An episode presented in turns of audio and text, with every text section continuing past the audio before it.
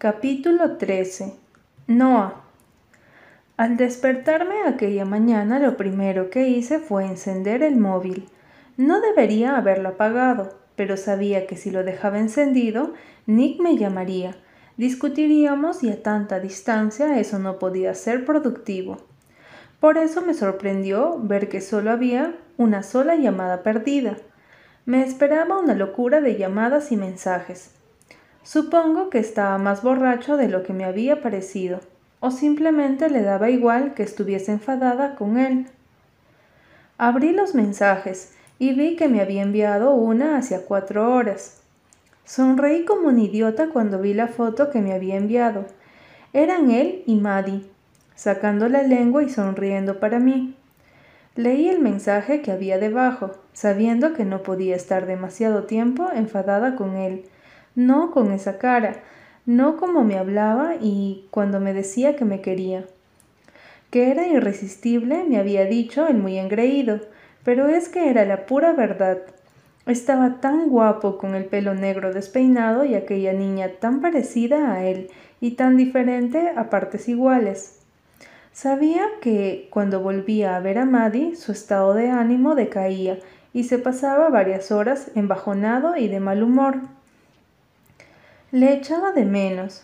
La noche pasada me había dormido preocupada por él. Estaba en Las Vegas, con Lion.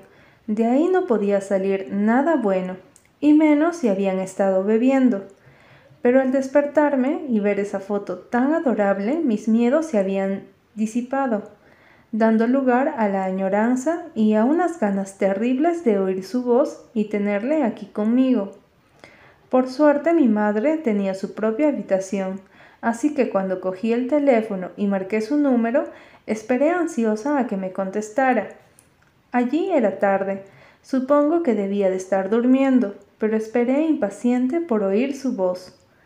Noah contestó al quinto tono. Te echo de menos, dije simplemente. Escuché cómo se incorporaba y me lo imaginé encendiendo la lamparita de noche y pasándose la mano por la cara, despertándose para mí. No me despiertes para decirme eso, Pecas, dijo soltando un gruñido. Dime que te lo estás pasando bomba, que ni siquiera piensas en mí, porque si no, este estúpido viaje no tiene ningún sentido. Sonreí triste, apoyando la cabeza en la almohada. Sabes que me lo estoy pasando bien, pero no es lo mismo sin ti, le contesté, sabedora de que, a pesar de lo que me decía, le gustaba que le dijese que lo echaba de menos. ¿Qué tal con Maddie? le pregunté, deseando haber podido acompañarle. Me encantaba ir con él y ver cómo era con su hermana. Era un Nick completamente distinto, un Nick dulce y paciente, divertido y protector. Se hizo un silencio momentáneo antes de que volviese a hablar. Me la trajo mi madre, soltó en un tono que yo ya conocía demasiado bien.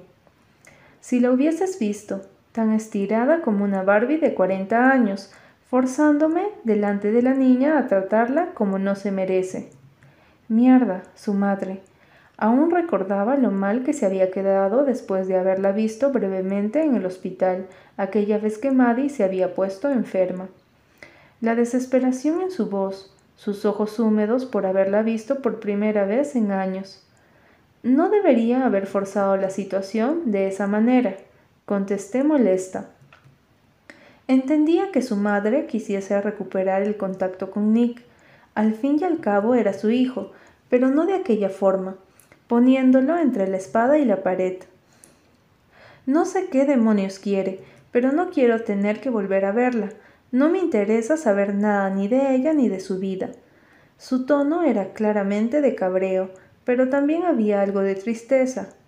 La ocultaba bien, pero yo ya le conocía lo suficiente como para saber que una parte de él ansiaba averiguar qué es lo que su madre tenía que decirle. Nicolás, ¿No crees que... empecé a decir con cautela, pero me cortó de inmediato. No vayas por ahí, Noah. No, ni hablar, ni siquiera lo vuelvas a intentar. No pienso hablar con esa mujer, no pienso volver a estar en la misma habitación con ella. Su tono de voz daba miedo. Solo una vez había insinuado que tal vez debería reencontrarse con su madre, dejar que se explique, o por lo menos intentar mantener una relación cordial. Pero se puso negro de ira. Había algo más que no me contaba. Sabía que no la odiaba como lo hacía solo porque lo hubiese abandonado siendo un niño, que ya era algo horrible, sino que había pasado algo, algo que sabía que no iba a contarme. De acuerdo, lo siento, dije intentando calmar las aguas. Escuché cómo respiraba agitadamente desde el otro lado de la línea. Ahora me gustaría hundirme en ti, olvidarme de toda esta mierda y hacerte el amor durante horas. Maldita sea la hora en la que te marchaste. Sentí como las mariposas revoloteaban en mi estómago al oír decir eso. Estaba cabreada, pero sus palabras me encendieron por dentro. Yo también quería estar entre sus brazos, dejar que me recorriera el cuerpo con sus labios, sentir sus manos inmovilizándome contra el colchón, con firmeza, pero siempre con una infinita ternura y cuidado. Siento que este viaje sea tan horrible para ti.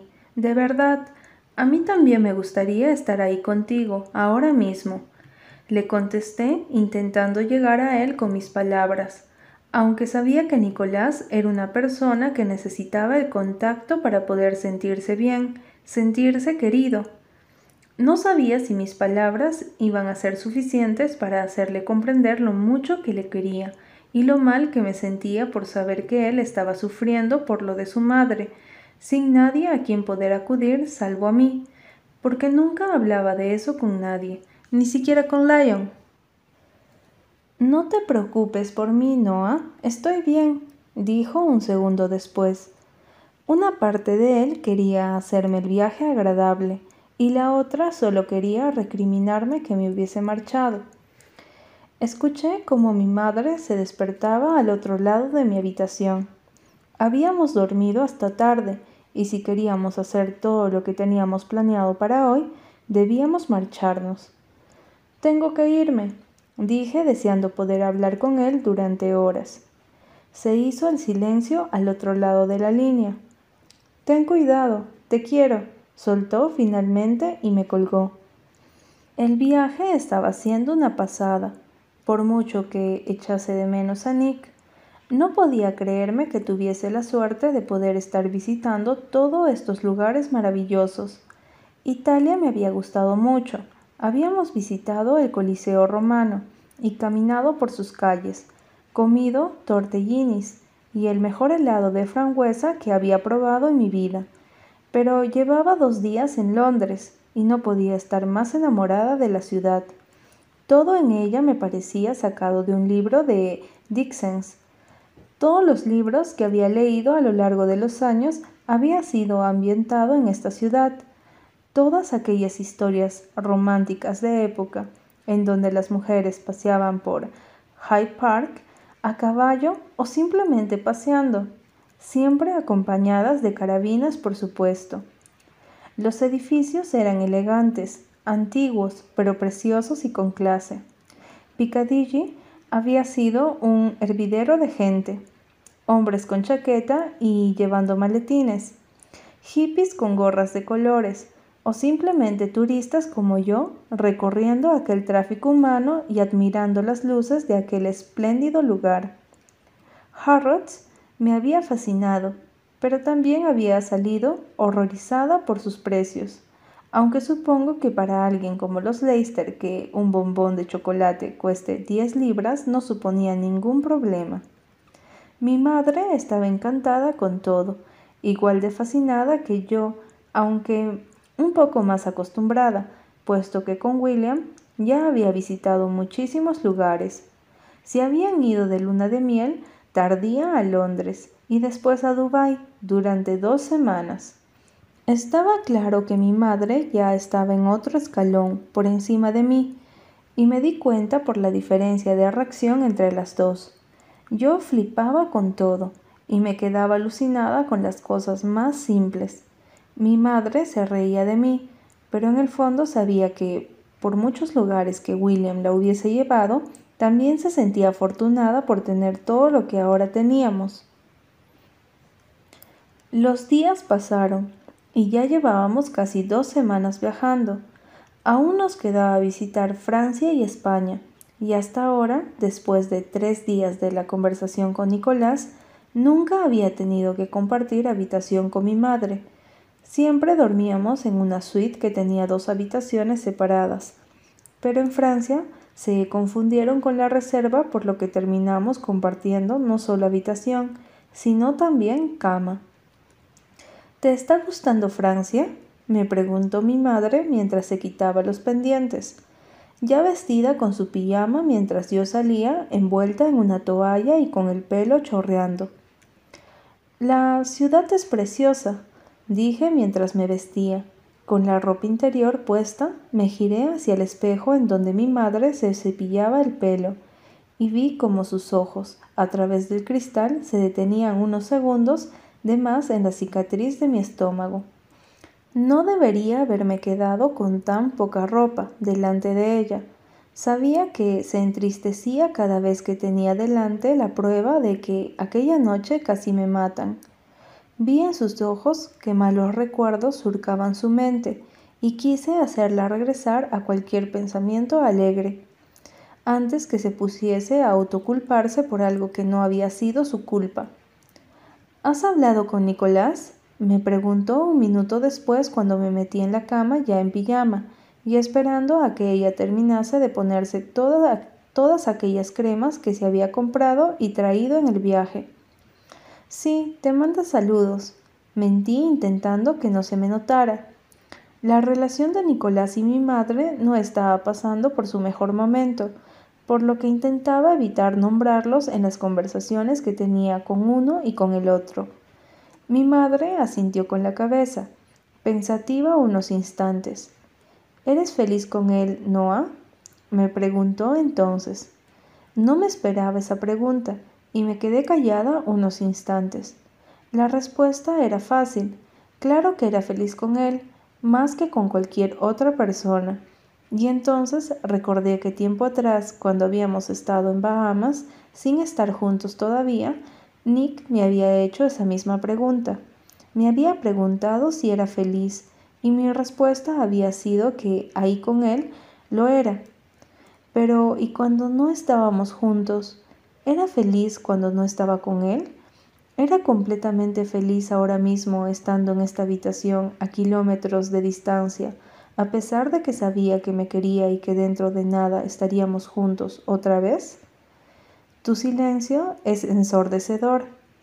Levanté la vista de donde la había clavado para comprender que mi silencio había sido malinterpretado. No, no, claro que soy feliz con él. Lo quiero, mamá. Me apresuré en aclarar. Mi madre me observó con el ceño fruncido. No pareces muy convencida, dijo, y creí ver cierto alivio en su mirada. El problema es que lo quiero demasiado. Solté entonces. Mi vida sin él no tendría ningún sentido, y eso es lo que me da miedo. Mi madre cerró los ojos un segundo y se giró para encararme. Eso no tiene ningún tipo de lógica. Claro que lo tenía. Era completamente en serio. Con Nicolás me sentía salvo, me sentía protegida de mis pesadillas, me daba la seguridad que me había faltado a lo largo de toda mi vida. Era la única persona a la que le contaría mis problemas, pero cuando no estábamos juntos sentía que perdía el control sobre mí misma.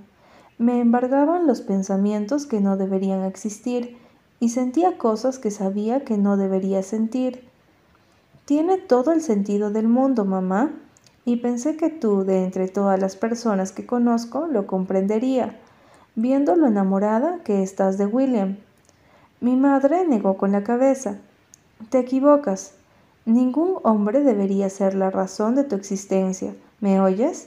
De repente se le había ido el color de su rostro y me miraba con inquietante fijeza. Mi vida giró en torno a un hombre durante mucho tiempo, alguien que no se merecía ni un minuto de él. Cuando estaba con tu padre, te creía que solo él era capaz de soportarme. Llegué a creer que nunca nadie iba a poder quererme, que no podría estar sola sin él a mi lado. Mi corazón empezó a latir aceleradamente. Muy pocas veces mi madre me había hablado de mi padre. El dolor que me infringía no tenía nada que ver con el miedo que sentía a estar sin él. Hombres como tu padre se meten en tu mente y hacen lo que quieran con ella. Nunca dejes que un hombre se apodere de tu alma, porque no sabes qué va a hacer con ella, si guardarla o venerarla o dejar que se marchite entre sus dedos. Nicolás no es así, dije con las emociones a flor de piel. No quería oír eso de boca de mi madre. No quería que me dijese que había muchas posibilidades de que mi corazón volviese a estar roto por los suelos. Nicolás me quería y nunca iba a dejarme. Él no era como mi padre, nunca lo sería. Solo te advierto de que primero vas tú y después los demás. Siempre deberás anteponerte a ti, y si tu felicidad depende de un chico, hay algo que deberías replantearte.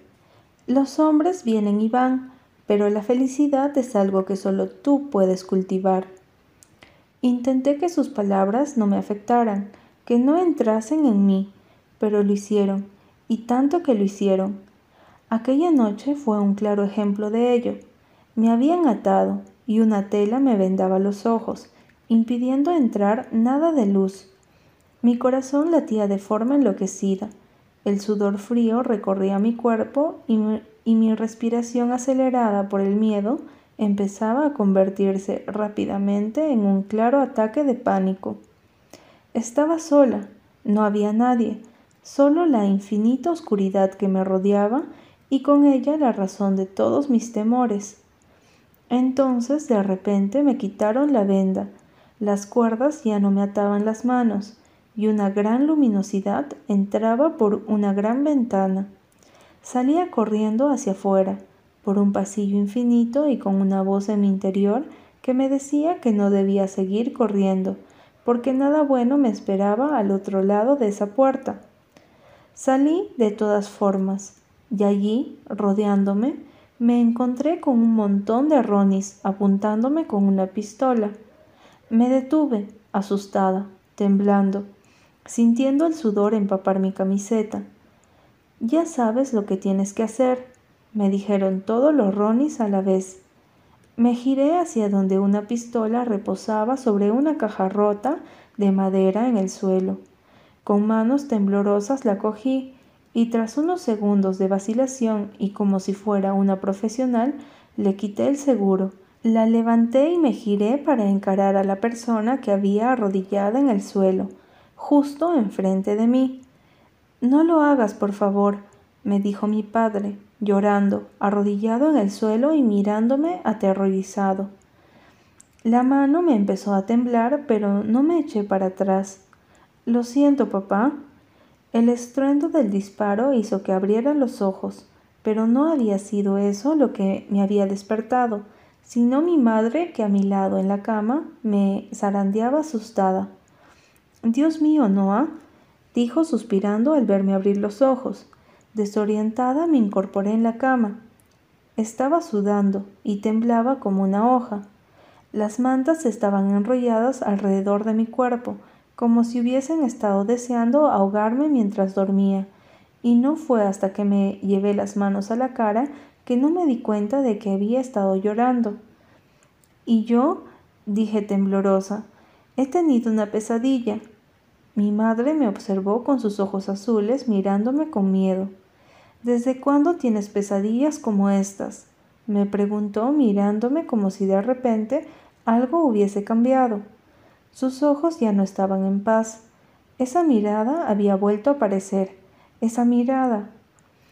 No iba a decirle que las pesadillas eran algo ya normal en mi vida, algo que solo conseguía esquivar estando con Nicolás.